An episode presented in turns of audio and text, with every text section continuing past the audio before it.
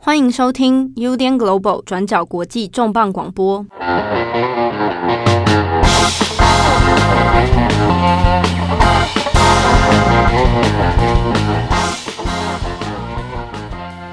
Hello，大家好，欢迎收听 UDN Global 转角国际重磅广播。我是编辑七号，我是编辑会议。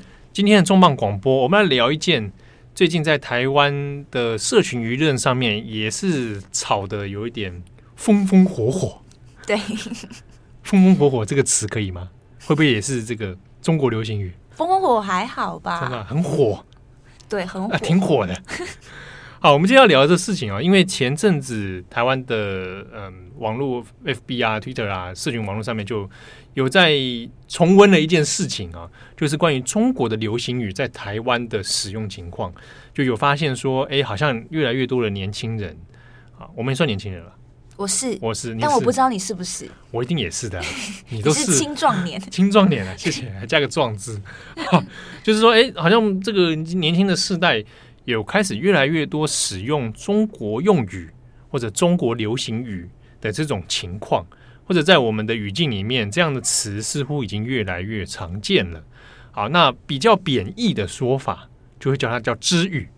嗯啊，“知”就是支那，支那。就支那这个词啊，就跟支那用语称之为残体字这样啊，对，简体字有人会叫它残体字，对啊，它就是那有人会把这东西叫支语啊，就那也会有人到处去海巡嘛，所以就简就是叫它支语警察，就说哎、欸，你怎么讲这个中国用语啊？你这个文化被侵蚀了，你是不是要拉黑我？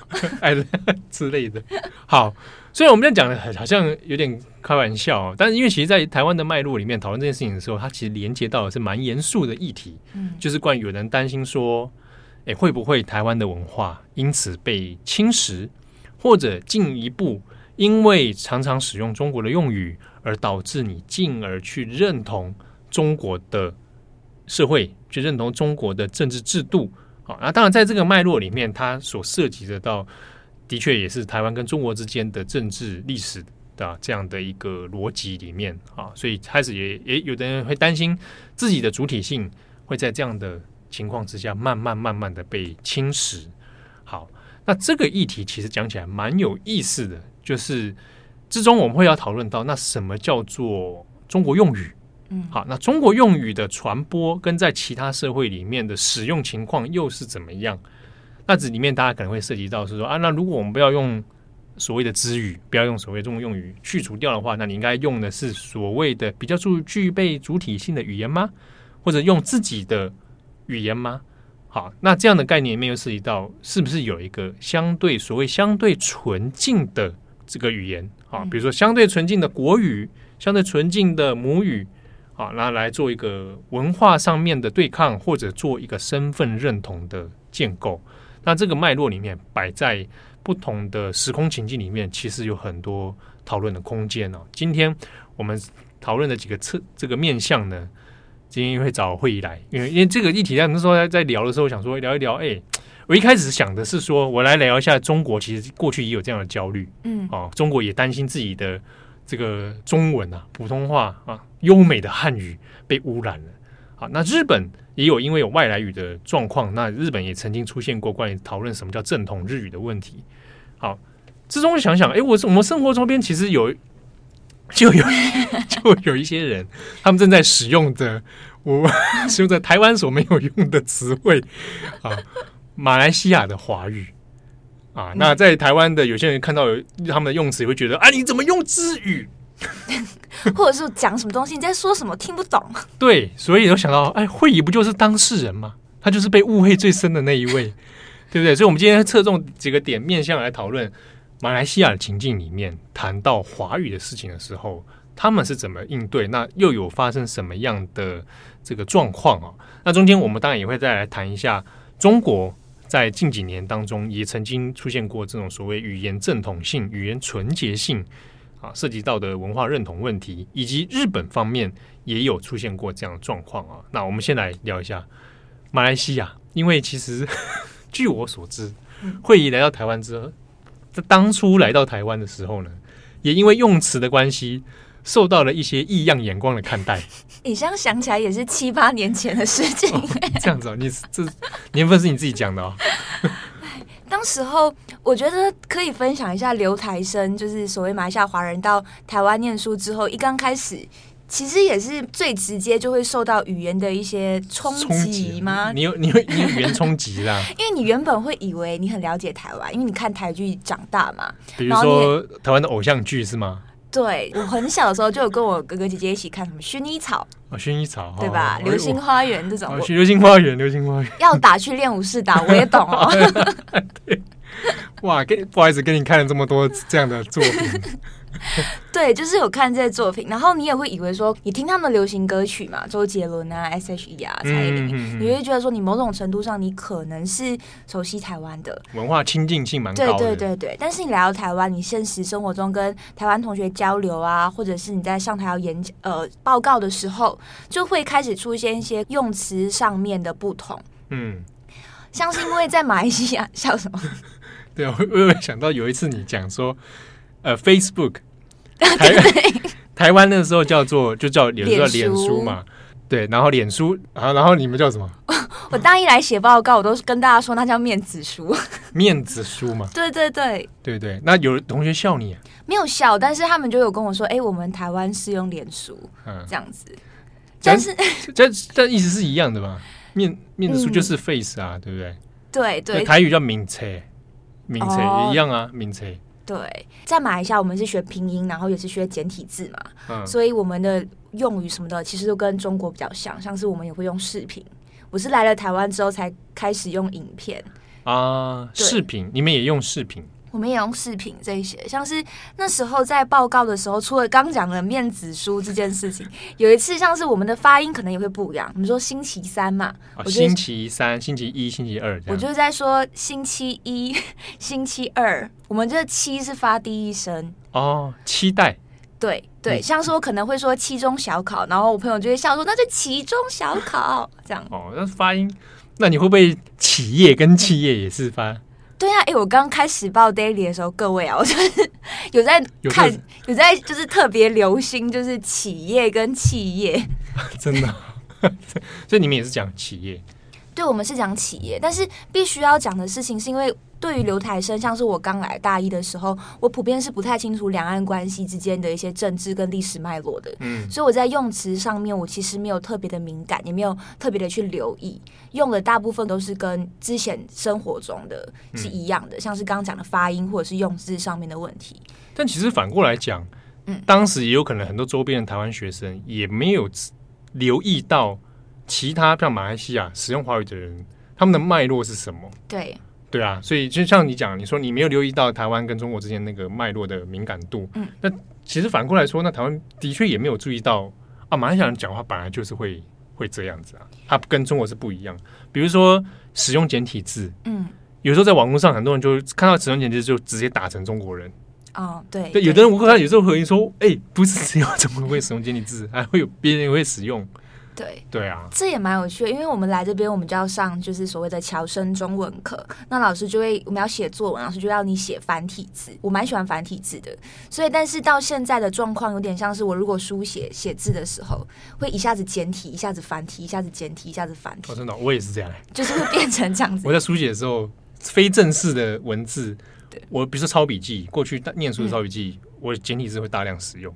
原生比较快，真的比较快呀，是是真的比较快，像绳子的绳，乌龟的龟，对啊对啊，我就还会英日文夹杂，那是因为真的是使用需求啦。对。对啊对啊对啊，对，但我现在的状况有点就像是简体繁体字，我在书写的时候会就是夹杂在一起。嗯。嗯，所以在呃马来西亚的语境里面，其实使用中国的用语，或者我们讲可能稍微精确一点，嗯，当代中国的用语，嗯。是比较频繁的，对，因为一方面我们本来就学拼音嘛，那我这一代是学拼音，所以也会就是受到这样子的影响。那如果说现在更年轻的一代，那就是中国软实力的输出嘛，他们看陆剧，他们看陆总，然后他们玩抖音、玩微信。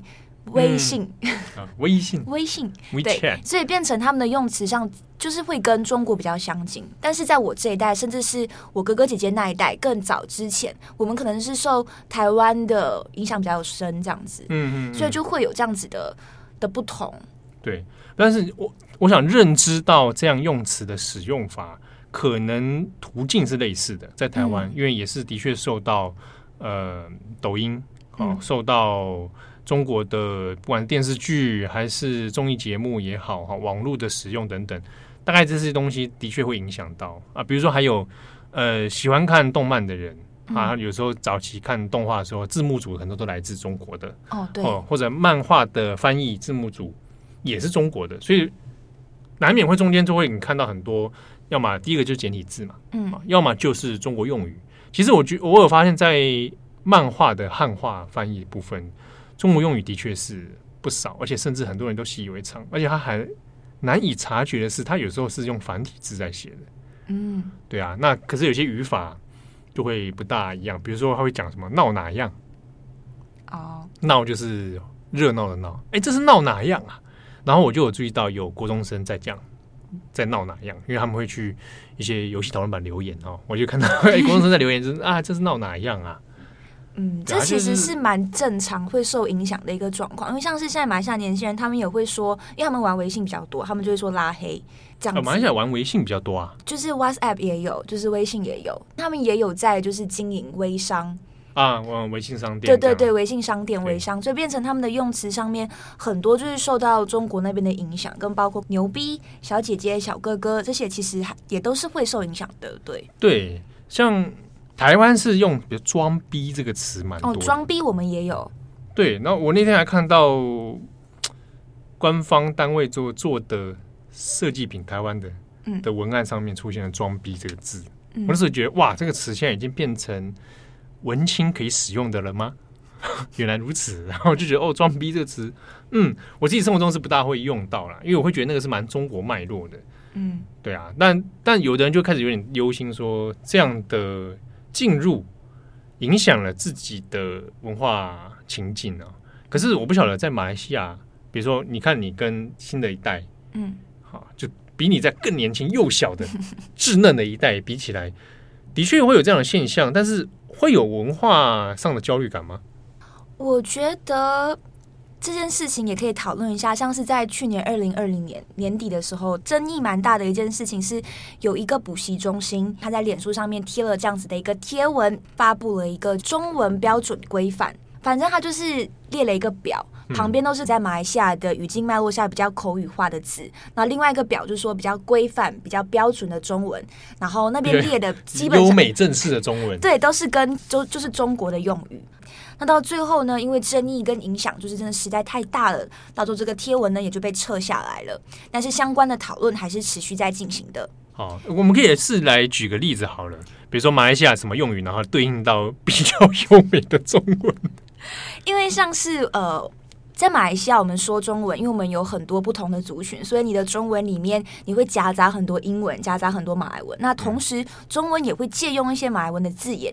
举个例子，像是在马来文里面有一个字叫做 pasar，p a s a r，pas pasar，对 pasar，这个在马来文的意思里面就是市，呃，就是有点像是台湾早市或者是夜市的概念。哦，就是市集啊，早市或夜市都可以使用。对对对。然后我们在中文里面，我们就会有直接直翻，叫做。巴萨，妈妈要去巴萨，这种就是口语化。写成汉字吗？对对，写成汉字。巴萨，对，巴就是那个巴士的巴。对，沙就是一个撒下野奶的沙吗？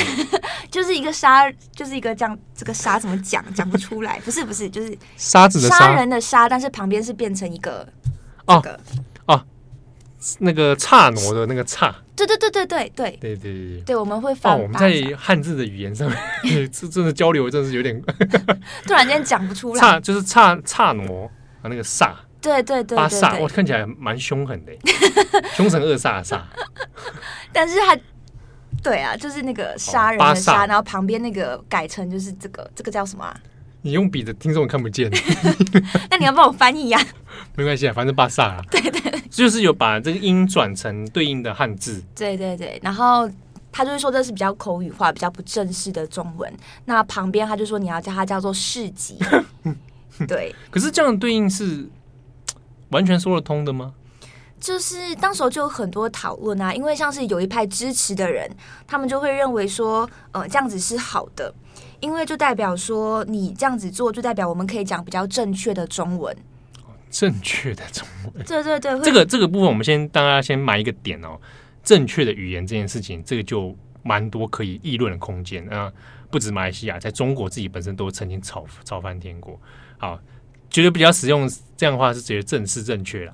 对，就会觉得也没有到可能政治，就觉得说语言就是要有一套规范跟标准嘛。嗯，那你要根据这个规范跟标准去去执行，那我们这个优良的中文才可以被保存下来。嗯，但是也有另一派的说法是，如果说你要标准中文。规范中文好，为什么一定得以中国为标准？嗯，对你这样子的话，其实反而会丧失了马来西亚华语它在本地的一个本土性跟灵活性。因为像这样子的字，当我们说巴沙出来，就是只有马来西亚华人才听得懂嘛。对啊，就是会有一个这样子的认同感，而且是在你们的语境环境嗯所产生出来的说法。嗯、对啊，那这个就是很很独特性的一种用法了。对，所以你刚刚讲的一些可能文化焦虑，应也是有的。像是有些人就会说，我们要发起一些运动，叫做马来西亚讲华语运动，就是多说华语，少说方言这种。同时也有就是讲福建话运动这种。其实你讲这几个是运动是近几年发生的，呃，有一段时间了，有一段时间了。所以从这样子的脉络就可以看到，是你担心其他更强势的语言。语言对，然后来侵略你自己本身的语言，那你自己反而你的语言啊，你的文化会随之丧失。嗯，对对，而且大家可能讨论的问题是说啊，我如果要用一个新的规范，却用的是比较现代中国的嗯这样的规范来使用，嗯、可是如果这样讲的话，也是蛮吊诡之中，就是吊诡之处，就是说，那那中国流行语又算不算是一种优美或正式的语言？这个就也是蛮有趣的。因为大家可能，我觉得普遍上啦，大家可能就会认为说，哦，中文就是来自你知道，就是中国，嗯、所以中国那边就是最最纯正，Original 对对对，最纯正的。但是我觉得蛮有趣的是，随着中国跟台湾就是政治上面的一些讨论越来越高，相关的争议也越来越高，所以同样的语境跟脉络，你放在马来西亚，大家可能其实也会开始去用你用的哪一些字眼来判定你是不是你的意识形态。来判定你是不是亲中，嗯、来判定你是不是台独分子，哦、就是这样的现象也开始在马来西亚慢慢出现了。比如说，怎么样会发现你是台独分子？我就是台独分子在。马来西亚用什么语还会被当成台独分子？没有，像是可能我会比较，因为我留台，我的状况可能就是我会用繁体字，或者是我用的一些字眼可能会比较不一样。嗯，那就是至少认定说你是比较亲台湾的。对对，或就是我在台湾念书，所以我就是支持蔡英文的，那我就是台独，这些是比较刻板化、直接贴标签的一路滑坡这样，就是对。哦，但是如果使用中国用语的话，都比较可能会被认定成是相对亲近中国。嗯，但是这这个还不还不常见啦，但是已经慢慢开始，我自己觉得已经开始出现这样的现象，个人的一些观察。哦，那的确可能一部分大概跟。这个现实国际社会的这个政治形势发展，可能有一点受到影响吧。嗯、对，那一部分大家，我想，因为这个议题在台湾的确是一个，也不是新的议题了哈，也讲过蛮好几年了。就是说，哎，针对这个中国用语这件事情哈，那大家应该要怎么来面对？好，比如说有的有的人极端一点，可能会想说，那应该要立法来来界定。啊，然后再来去做处理，比如说，哎，有些可能不要用啊，或什么之类。可是，光是要去界定这件事情，本身就有一点难处。啊，语言这东西要做很严苛的鉴定的话，反而有时候给自己找麻烦。比如说，好了，有之前网络上面就是大家也在流传那个那个中国用语检定嘛，还可以看说你有没有看你是几得几分，你有没有抓出里面的中国用语。其中有一个我自己看觉得有点怪了，就是佛系。哦，佛系那个词其实是从日文来的，就日文日本的社会流行语，那时候讲很多什么什么男子吧，草食男、肉食女，嗯、之中有讲到一个佛系男，然后后来佛系的词在中国因为汉字的共通性的关系，那在中国流行了起来，所以它其实是中国的流行语没错，可是它的原创是日本，对啊，所以有些用语你说完全界定说这个东西是。中国用语好像有一点点难呐、啊，比如说大家前阵炒的那个“立马”，我之前也是会用“立马”。立马，我小时候就在用了。哦，对，但我猜有可能跟外省周边有没有外省人有关，嗯、对啊。那呃，我讲给大家那种情境，每个人成长经历可能不同。我小时候的周边环境里面，最常出现的语言除了华语，我们现在讲这种所谓中文之外，另一个是日语跟英文。因为我周边非常多住着这样的人，所以我反而在用词上面有的时候会会，比如说被日文影响，是是有常常出现的状况。对啊，那呃，再去做语言上面界定的话，它其实本身是有点有点难处啦。不过回头来，我们看一下马来西亚的情境里面，其实，在华语教育，嗯，讲华语教育的时候，其实它也是有一些时空脉络的啊。比如说，你跟你的上一代，其实就有不同的这个情境。对，像你刚刚讲的，我妈妈那一代，他们其实是学注音跟繁体字的。嗯，所以变成是我妈妈，就是手机兴起之后，我们要开始打字嘛，然后那时候大家都会开始打拼音。我妈妈的拼音是我教的。哦，真的、哦，就是现在用的这个拼音法。对，哦，但他早期是因为使用注音。对，那他手机不能不能把它装注音，不能装。那时候好像没有想到这个，我是 你把它装注音输入法不就好了？但我妈就是学会拼音了啦。我妈跟我爸就是现在对，但是但是他早期也是学繁体字。对。然后现在也是使主要使用拼音法跟那个那个。我妈的状况应该也是简繁都有，就是简体字跟繁体字都使用，但是她现在就是用拼音。拼音，对。那这个这个的确是蛮有趣的一个差别的。对，这其实可以从更早就推回去看的话，其实从很久以前，在马来西亚的第一间就是我们说的华文教育，可以推到一八一九年，那个时候槟城成立了一个五福书院。它是当时候算是由中国华侨在马来亚半岛建立的第一个书院，嗯、但在那个时候基本上是用方言教学，嗯，有很多来自不同地方的，可能、啊、对对对，福建啊，或者是广东啊，他们就会用不同的方言来做教学，所以当时候也会成立很多不同的会馆，叫做福建会馆、海南会馆、嗯，对对对对，那这些会馆到现在其实还都存在哦。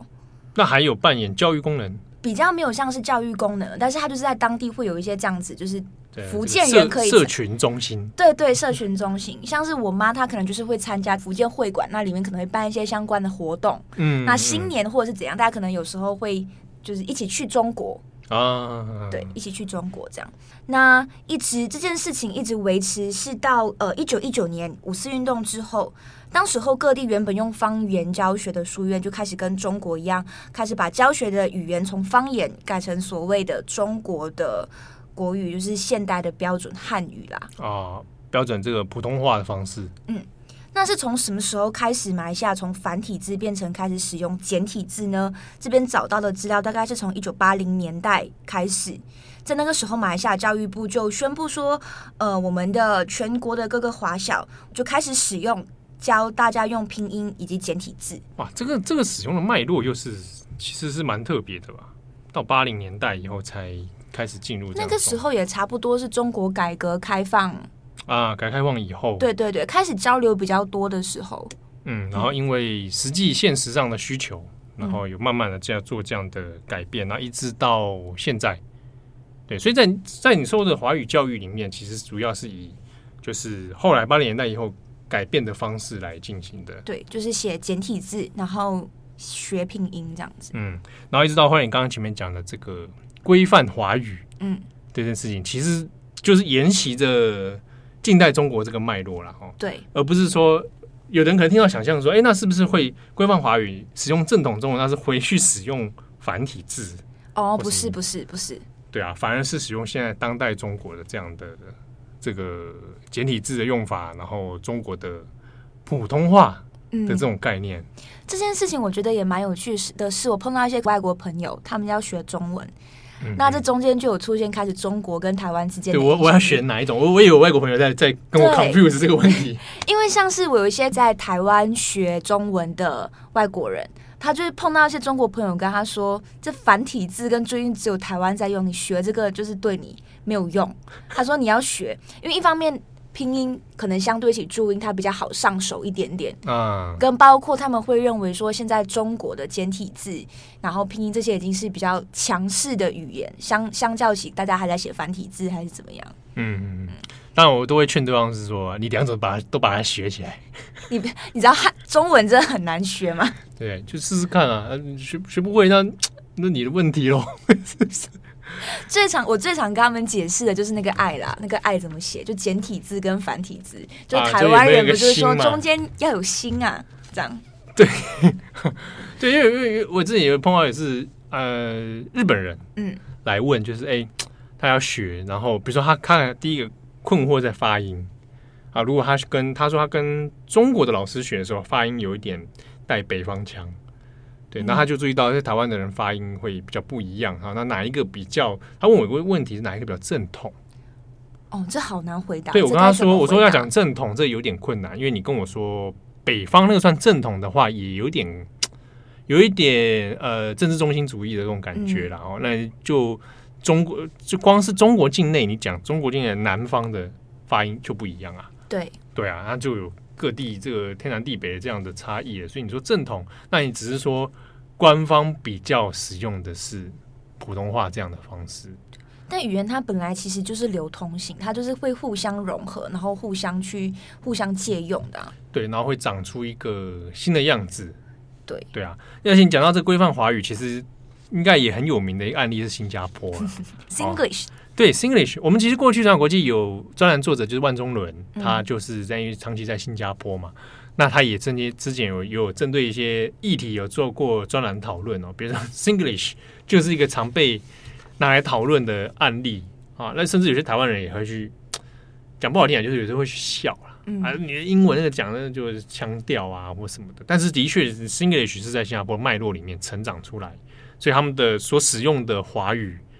看，也使用了非常多英文，嗯，那也使用了福建话、福建话、闽南话，或者我们听着觉得哎，好像台听起来像台语的这个内容里面嘛。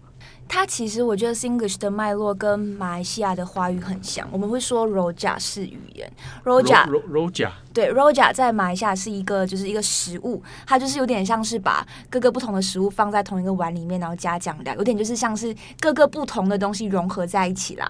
所以同一个句子里面不全然只有中文，它可能夹杂了英文、马来文方言。嗯、然后 Singlish 的道理也是这样，同一个句子里面不只有英文，它可能会加了一些呃马来文跟中文方言这样子进去。我可以跟大家分享一下，就是到底你可以讲什么是 Singlish 好了。嗯，像是一句话里面，当然你你有看过小孩不笨吗？有有有，那个太经典。那里面就是很大很典型会出现的，那个那个可能那可能是我自己接触到 Singlish 跟或者新加坡语言的第一次冲击。对，像是我们会说。你这人怎么这么骄傲？在新加坡 Singlish 里面，他可能就会说 “Where are you so 好练？”“Where are you so 好练？”对，就是会把那个方言加进去的这种，uh, 或者是当地的就是查出来的一些脉络。如果我们要说比较英美的英文，他如果要问时间，他可能说：“哦，What time is it？” 啊，对不对？那可能在新加坡 Singlish，他就会说：“哦，Now what time？” 现在几点？对，Now what time？对对对，所以在那个时候。呃，新加坡的总理吴作栋，二零零零年的时候，他就有提出来说，我们要讲正确的英文。他觉得新加坡人的英文就是不正确的，他就觉得说新加坡人就是在破坏英文。你讲的什么 Singlish？破坏英文，对，好严重哦。对，他说 你们破坏英文啊。他就是说你要讲正确的英文。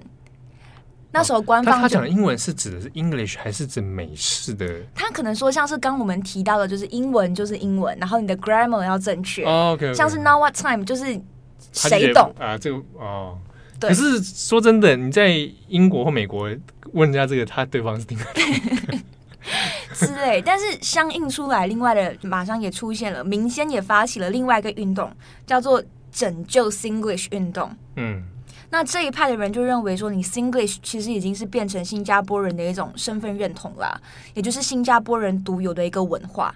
对对，他就认为说，重点不在于，就是新加坡人都知道你不可以用 Singlish 跟英语使用者沟通，因为他们可能听不懂。对啊，就像我不会在需要使用英文的场合跟他说中文。对，类似这种，他们就说新加坡人都知道你不会用 Singlish 跟一个英文母语人士沟通。如果你要说 Singlish 是不正确的英文，你要怪就要怪说是英文没教好，不是 Singlish 的问题。不是 Singlish，可是这个语言进入到一个社会里面，它就的确会产生它自己的样貌。嗯，这个其实也是蛮正常的。那你刚刚讲那个 Roger 啊，Roger，Roger，你可不可以举几个？大马来西亚华语吗？对对对对对，这种混合式的如果大家上网去 YouTube 上面打说，就是马来西亚华语跟罗罗小这个怎么拼？R R O J A K 对，R O J A K，然后华语这样。你说我现在要讲一句马来西亚罗家式华语，我们讲几个用法看看。好，这样我可能就会说我被打喊啊，你看到就会听不懂。北达喊呢，它其实也有点像是马来文跟方言的结合。达罕就是 T A H A N，在马来文的意思里面是忍受的意思。啊，那韦就是闽南语的不行嘛？啊、不行，韦。对对，所以我们就说韦达罕无法忍受。对，直译就是这样。对，韦达罕这很常用的哦。韦那韦就是给他，然后后面再接一个方言的。这就是很典型，我们刚刚讲的 Rojak 是它就是会全部夹杂夹杂在一起这样。嗯，啊，这其实，在台湾的语言里面也是有存在的。嗯、比如说，呃，台语中以前会骂人的，你阿你阿达玛孔古力啊，你这我就听不懂了。啊、阿达玛，嗯，是日文的头哦，孔古力那个水泥。哦，利啊就是你嘛啊，你阿达玛孔古力啊，就是你脑袋是装装是是有装水泥啊，啊，阿达玛孔古力。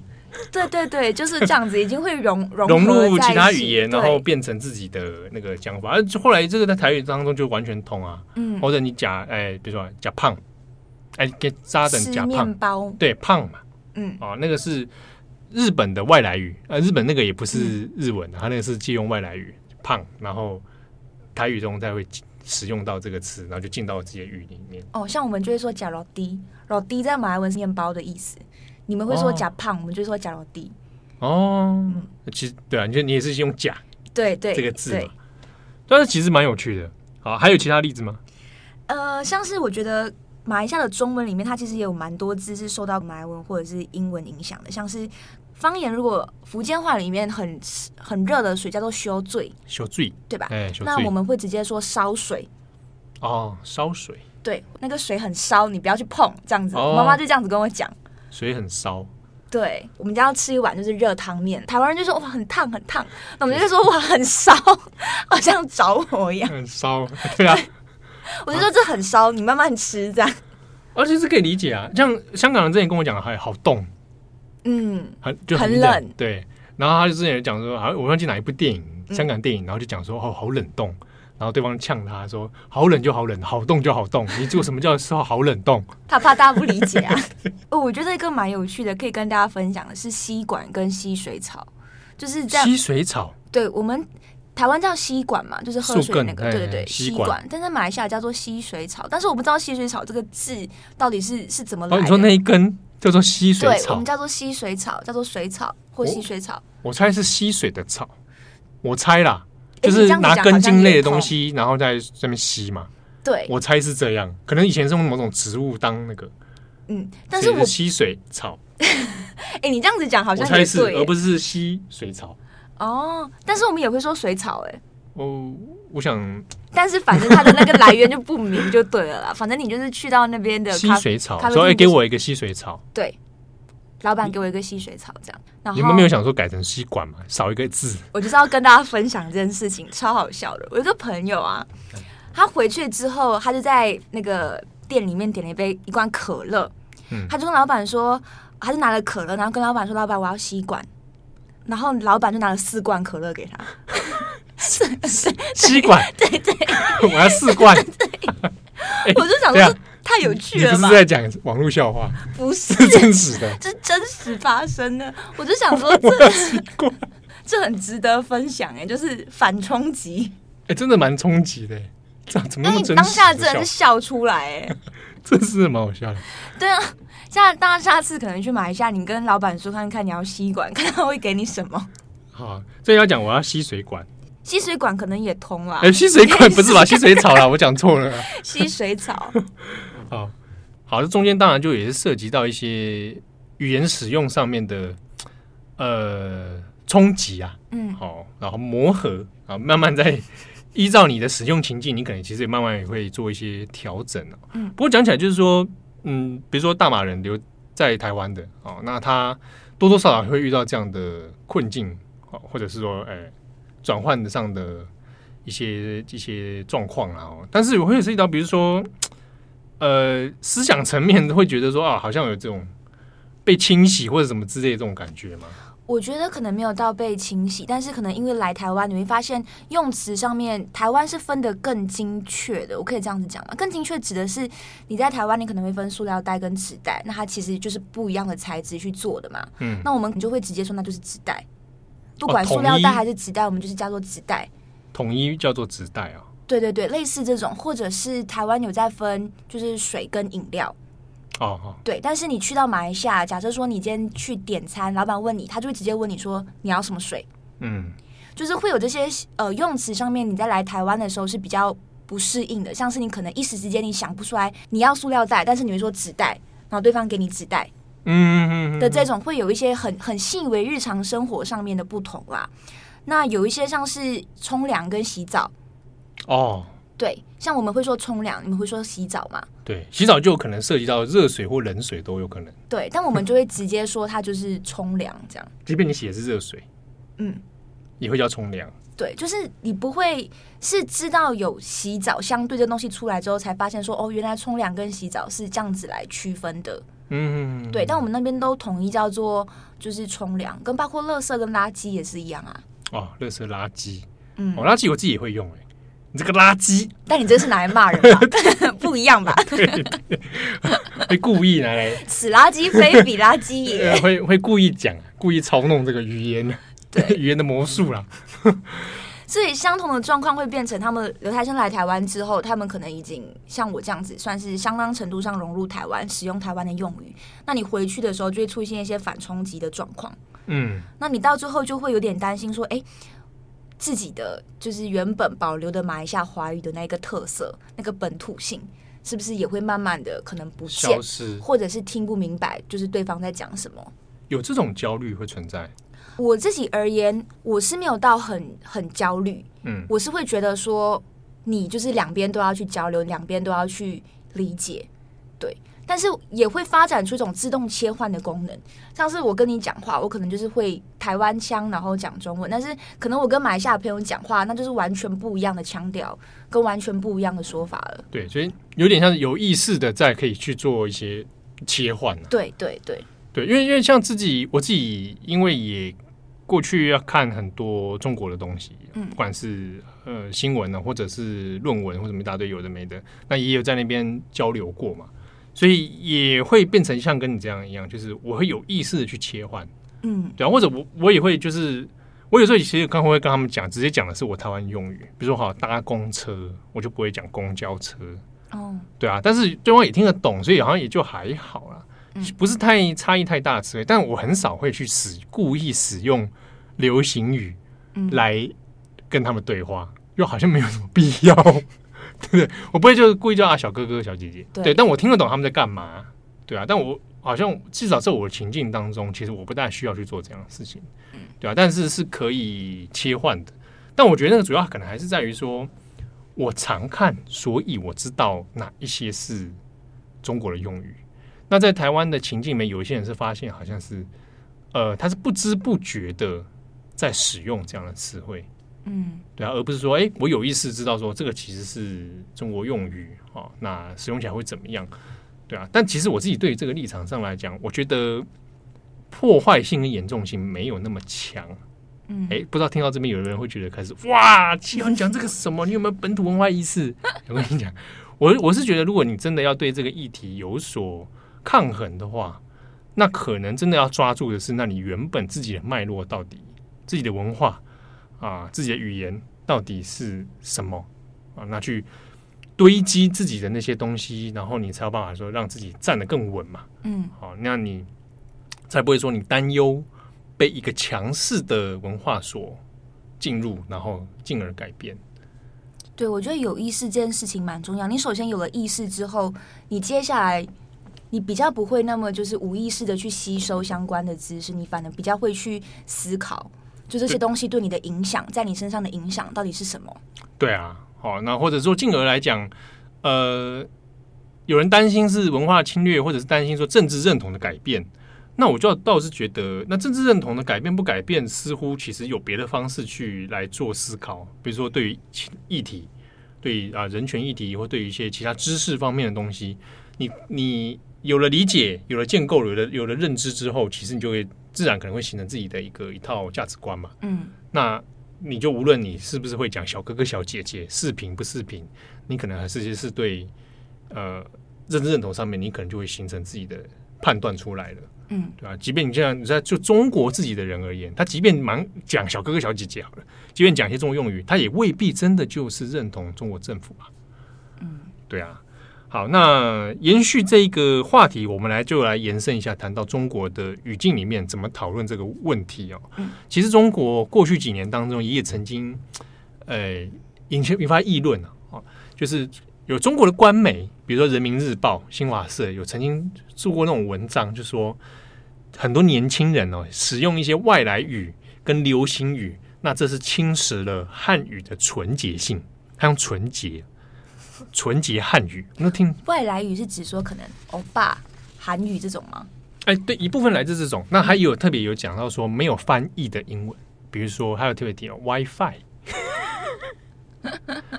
iPhone，因为它其实它的一个概念是说，你看 Nokia 都翻成诺基亚，为什么 iPhone 没有翻译？你就用 iPhone。那他说这样的词汇越来越多，在语言中中出现越来越多的外来语。而导致了纯洁汉语受到侵蚀。我那时候还看到那个文章，在想什么叫纯洁汉语啊？对啊，怎么定义纯洁？你知道《进击的巨人》里面有一种巨人叫纯洁巨人，就是在外面都跑回去，然后、呃、那种的。嗯，他叫因为比较没有比较没有那个智慧，叫纯洁巨人。嗯，这纯洁汉语是纯洁巨人说中文吗？好，我这这开玩笑，这开玩笑啊！以上这是 just a joke。好，那。当时这样的讨论里面，其实引发一些论战，好，当然也是近几年的事情了，一直到二零二零年都还有。那甚至说，官媒的一些论立场，就是说，有一些国家会立法规范规范语言的啊，就像刚刚讲的规范呃，马来西亚规范华华规范华语这件事情。他举说，俄罗斯也在担忧说，俄罗斯文里面开始越来越多英文，那所以要推行这个规范这个语言的方式，然后来树立一个标准。来讲一个比较纯净的语言。那当时中国引发论战之后，其实有很多网友也有不同意见啊。因为第一个就质疑是哪有什么叫纯洁汉语这种事情？你的汉语就已经不纯洁了嘛？就是已经本来就融合了非常多文化的内容了。哦，我们不要说呃，不要说近代的外来语好了，你讲呃最典型的和制汉语，就是日本。说是日本，其实日文当中受到汉语的影响非常深嘛，他现在也会使用汉字，但有一些汉字也会长成日本的样子啊，意思就跟我们看表面上看到的不一样了。那早期的时候，这个明治维新的时期，因为有很多大量知识翻译的需求，所以日本发做了很多新的翻译。那他们这个有些词汇会叫做和制汉语，和就是日本，日本制造的汉语词汇。拿来做一个，要么是发明的词，要么是拿来做一个对应的翻译。好，我举几个例子啊，比如说有一种是现成的中文，它拿来去做西洋的翻译。嗯，最典型的就是“革命”这个词。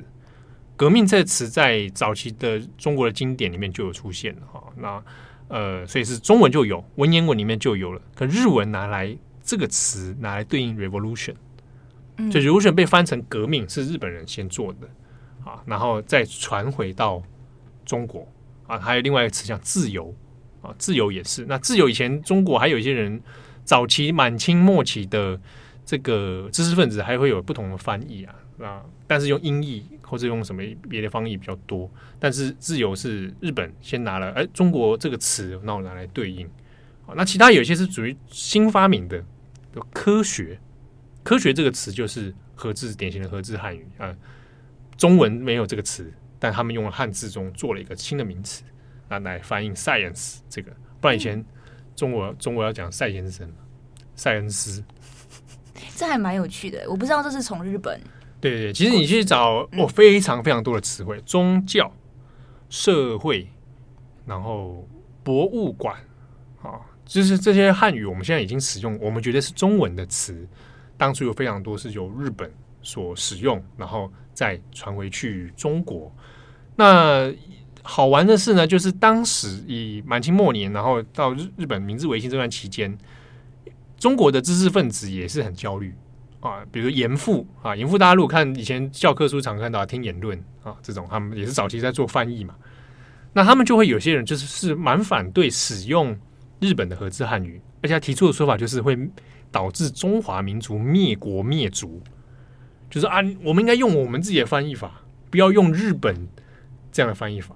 而且还会心里会觉得说，日本用的那个东西是以前。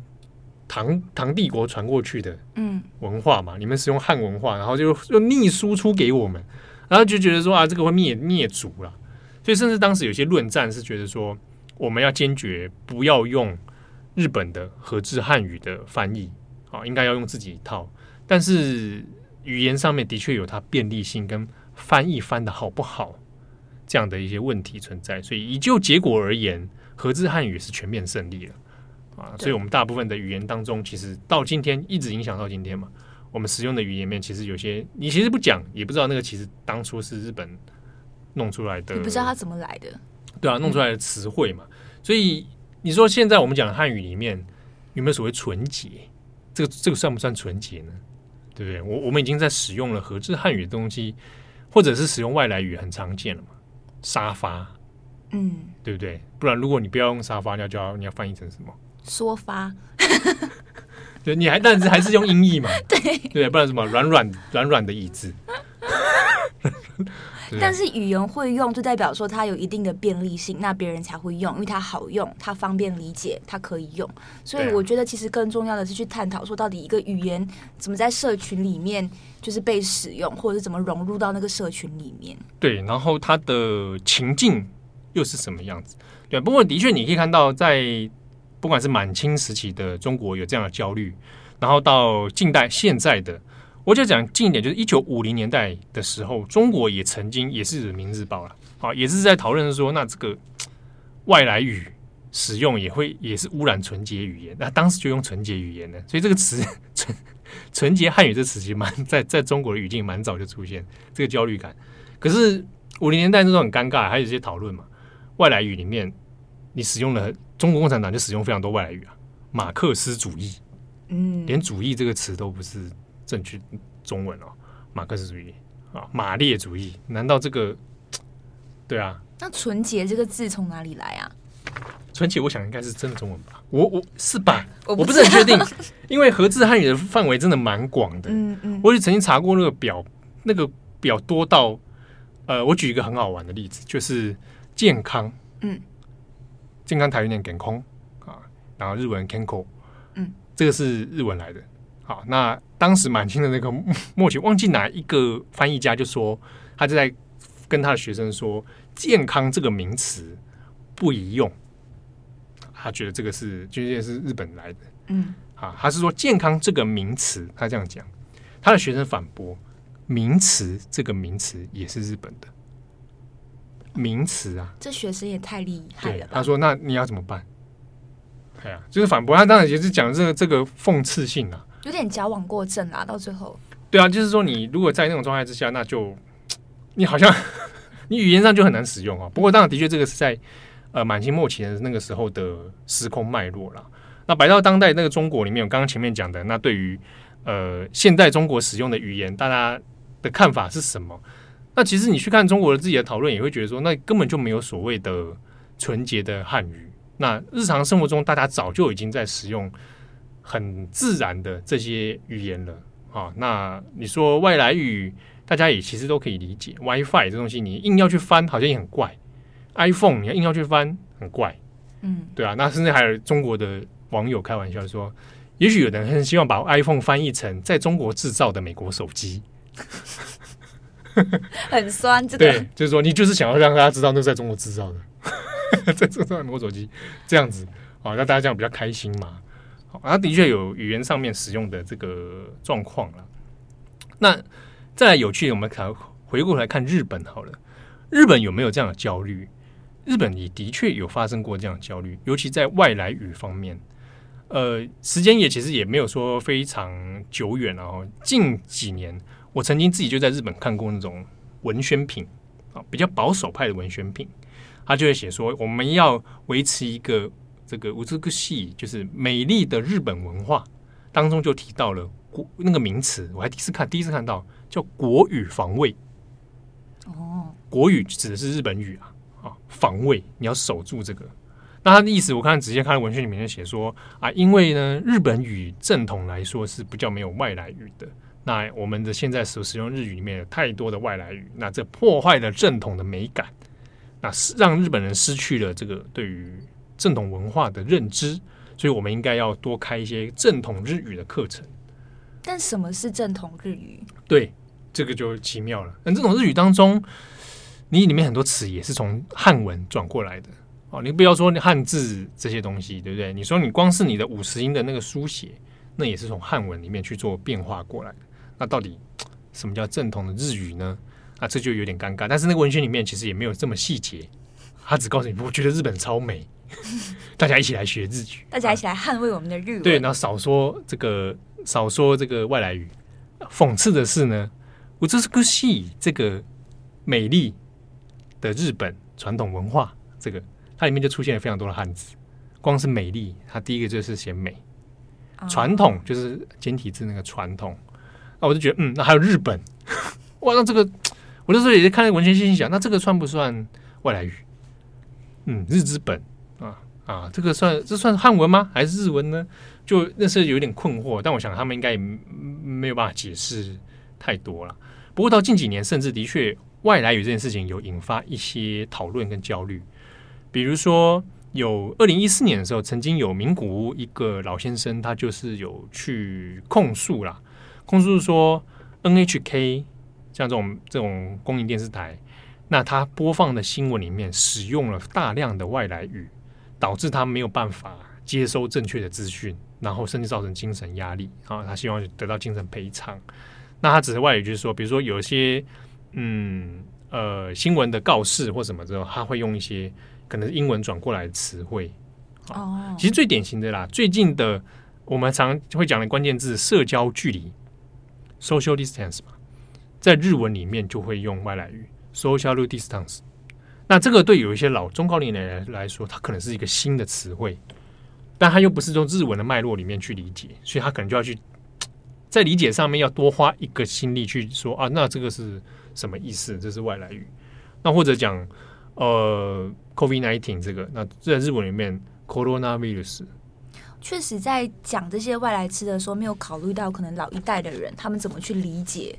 嗯，曾经真的的确在日本的脉络里面讨论过说，啊，老一代的好像对于新的新闻里面大量的外来语有一点不适应啊。虽然说，当然有的人其实慢慢慢慢就会可以接受，然后会也会讲不到 corona corona，还是会还是会说啊，或者它变成一个流行语的时候，大概也多少会认知到这样的词汇怎么去讲。但是这当当中都就会有人讲那。那在语言上面，是不是日文越越来越少对应的翻译方法？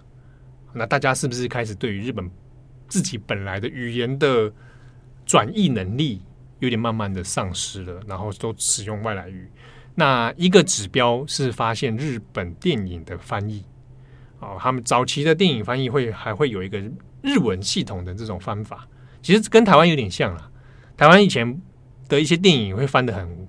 很文情，很文言，比如说《万花嬉春》这种，嗯、然后或者是呃，比如说《萝莉塔》这个电影，有时翻翻译非常厉害，叫做“一树梨花压海棠” 啊，会是这种翻译嘛？我不直接翻“萝莉塔”，很认真诶，“一树梨花压海棠”这个翻译真的是我觉得非常厉害，嗯，很厉害，非常呃非常巧妙。好，可是日日本的电影里面过去的确也会有这样的做法哦，就是可能英文片名，然后他做另外一种日式的翻译。汉字的翻译或者等等，可是近几年的好莱坞电影，它就比较不这样子，它就直接音译了。比如说直翻，嗯，比如说呃，《神力女超人》（Wonder Woman），嗯，我们会翻《神力女超人》嘛？日本就直接写 Wonder Woman，就这样啊，或者复复仇者啊，Avengers，嗯嗯，他就直接就把那个外来语的方式这样子来用日文的发音、片假名的发音出去啊，就有人做那个同整列表，发现哎，怎么？近代的日本的好莱坞电影全部都变成这样子，啊，就有人觉得啊，好像外来语的确有影响了这个语言的使用，啊，就是一样啊，会担心啊，年轻人会不会渐渐的失去文化，嗯，哦，文化侵略等等。当然，其实在日本里面讨论也有比较正面，就是说，那你要这样讲的话，那好像是要大家加强的，应该是不是说禁止使用外来语，而是大家怎么在自己的既有语言上面去做一些丰富性，去做一些调整啊？你说好啊，不然你来翻译啊，Wonder Woman，你翻翻干嘛？我刚刚想到的另外一件事情，会不会是相对在这些翻译人员身上投注的资源跟金钱，相对而言是比较少的，以至于可能这样子的状况才会导致说，那就直翻这件事情是最省力的东西，因为资源就比较少。对啊，或者是有一部分可能是在于国际化之后，对于这样的认知好像接受度变高。嗯，对啊。那的确，你刚刚讲那个资源翻译资源，在中国的讨论里面是有人这样认为啦。因为相关的讨论也出现在台湾跟中国，像是出版社嘛，你这边会就是简体字跟繁体字，然后中国的翻译人员跟台湾的翻译人员那个资源就是不对等啊。对对对，比如说台湾里面讨论台语的语境就会这样说，就是诶，有人想说用台语可以去去怎么样解释一些事情的时候，那有人会发现啊，好像有些词汇是不是还没有被翻译出来？然后就需要用怎么样去用台语的逻辑来去讲一个新的词汇，哦，那这个就会有一些需要一些资源啊、人力，好、哦，然后或者大家需要去讨论。那当然，台语的方翻翻译方式它就有很多种，对，那可能大家有的人会喜欢哪一种不不一样啊。但是我觉得至少有去讨论，那你慢慢这个语言的那个能量能动性就越来越越强，那你才可以丰富它自己的那个体系嘛。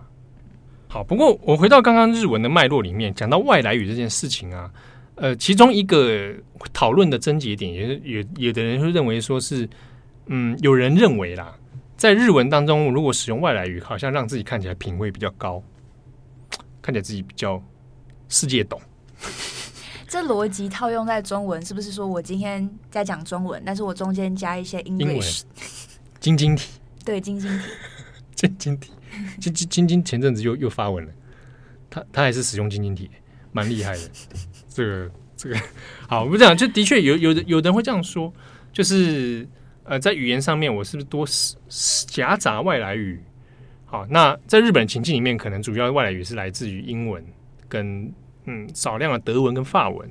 好，那转变过来，好像让自己看起来比较不一样，或者比较 high class，我不确定。但是在日本讨论界，这个没有个特别的结论呐。好，在我们使用中文的语境里面，好像也有人会这样认为。对，但我相信有一部分原因，假设说你是真的在外国，就是英英语系国家居住一阵子，你确实会出现这样的状况，是可以理解的。对，完全是可以理解的。比如说我在日本的台湾朋友，讲话也带有日式的一些语言语法。讲话甚至也有单字是日文单字出来，对，因为确实会出现。假设说你会想到那个字，像我之前小学的时候写马来文作文，嗯、写到一半不知道怎么写的时候，不确定那个单字叫什么，但脑海里面出现的都是英文单字。哎、欸，对啊，就是会有这样的状况。多语环境下的确，成长过程多语环境会有会有这样的这样的状况啊。好，不过我我在想，因为摆回台湾的脉络，有一些人之所以呃，比如说对于知语哈，括号知语。感到紧张，当然是跟政治、跟文化的这种焦虑感是是是有的。那之中，我觉得有一个脉络在于，早期的确因为台湾的语言受到压迫啊，尤其在国民党政府的这种国语政策之下啊，要要说国语啊，那国语指的是普通话，然后不，我不可以说方言，我不可以说台语。那的确在早期那种有那种蛮激激烈的压迫情况哦，然后甚至是变成你看电视。你看一些正式场合里面所讲的话，都是所谓的华语，而没有所谓的方言、台语或或者其他语言。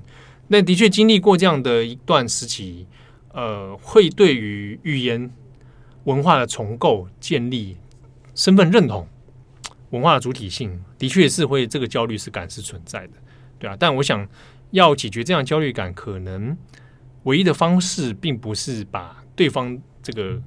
进入的这个语言全面封杀，其实也不大可能了。嗯，对啊，而是说，你看我怎么样去强化我自身原本有的东西。